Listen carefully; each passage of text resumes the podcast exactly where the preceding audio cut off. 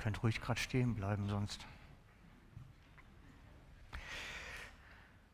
Wir haben in einigen Zeugnissen gehört, dass es schwierige Zeiten gegeben hat, dass es harzige Zeiten gegeben hat, Zeiten, wo es nicht nur Licht war, sondern wo es auch Schatten gegeben hat.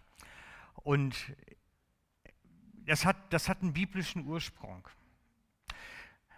Wir müssen erst durchs Tal, bis, es, bis dann wieder Licht wird. Wir müssen erst durch den Tunnel, bis es dann das Licht kommt. Und es ist einfach so, dass Gott mit uns in einem Prozess ist, mit jedem von uns. Die Schrift sagt, dass er uns erzieht, wie Kinder erzogen werden. Erzieht er uns. Das Bibel gebraucht gerade bei den alten Übersetzungen ein anderes Wort dafür. Dort steht, dass wir gezüchtigt werden.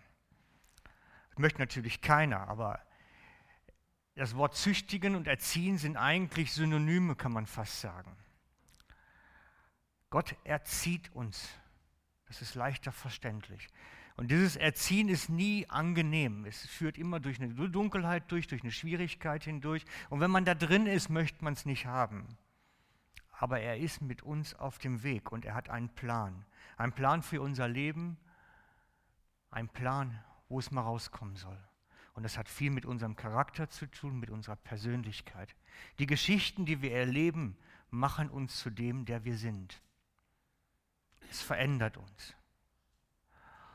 Und so betet bitte für alle, die im Tunnel drin sind, die jetzt noch in den Schwierigkeiten sind, die das Licht am Ende noch nicht sehen können, dass der Herr bei ihnen ist. Sie trägt, sie stützt, sie tröstet. Es ist unser gemeinsamer Gebetsauftrag, füreinander da zu sein in diesen Zeiten. Und darauf hoffe ich.